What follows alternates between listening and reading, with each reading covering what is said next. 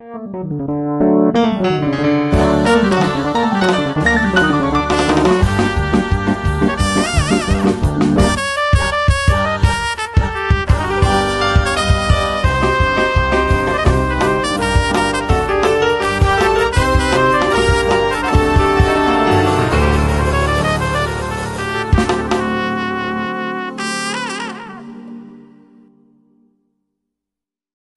Шалом, мои дорогие друзья! С вами Равин Каплан, и мы сегодня поговорим о недельной главе Торы Хаей Сара – «Жизнь Сары». Но речь в ней, как ни странно, пойдет о событиях, которые произошли после смерти Сары.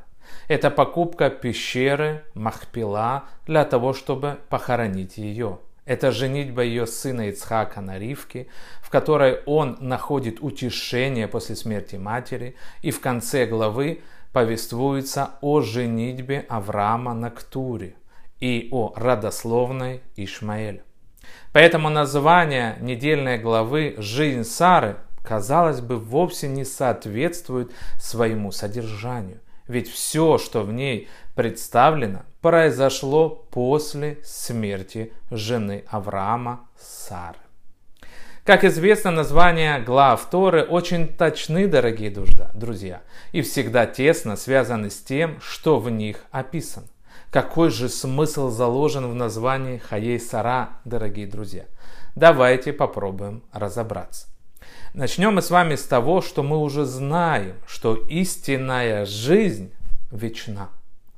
Она не прекращается с уходом человека из этого мира. Она продолжается в его потомках и в более глобальном смысле в событиях, происходящих в мире.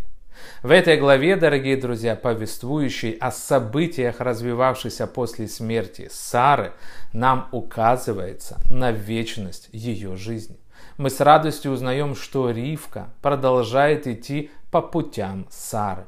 Все молитвы Сары, дорогие друзья, при ее жизни были обращены на то, чтобы ее единственный сын Ицхак получил благословление Всевышнего, и его потомки стали большим народом священников. Авраам же был отцом и других народов, потомком Ишмаэля. Для него было столь же важно будущее потомков и других детей, и не только Ицхака. Когда Сара возжелала изгнать из дома сына служанки Ишмаэля, Авраам был весьма обеспокоен этим и молился за благополучие своего первенца. Начинается же наша недельная глава с рассказа о покупке пещеры Махпила, в которой были похоронены Адам и Хава, праотцы всего рода человеческого. Это место Авраам выбрал и для захоронения своей жены Сары. В дальнейшем около него были похоронены все наши праотцы и праматери нашего народа. Тем самым, дорогие друзья, исполнилась молитва Сары о благословлении и ее потомков. Таким же образом исполнилось и все желания Сары, видевшие в Ицхаке собственное продолжение и молившей Всевышнего о благословении своего сына. Настоящая Аидыши мамы, так можно ее назвать. Но также она является для Авраама как жена Эшетхайл, доблестной женой. Мудрецы Талмуда, дорогие друзья, утверждают, что эти слова впервые произнес Авраама Вину, оплакивая и прославляя свою жену Сару после ее смерти. Словосочетание Эшет Хайль на иврите дословно означает «женщина доблести», а слово «хаяль» доблесть или сила связана с, с однокоренным словом «хаяль» – «солдат». Авраам считает Сару не только красивой, но и соратником, помощником в его борьбе.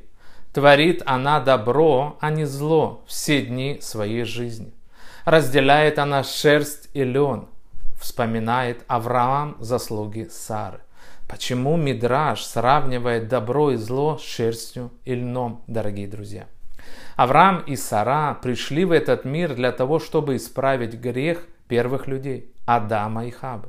Суть первородного греха состоял в том, что Хава дала Адаму плод с дерева познания, добра и зла.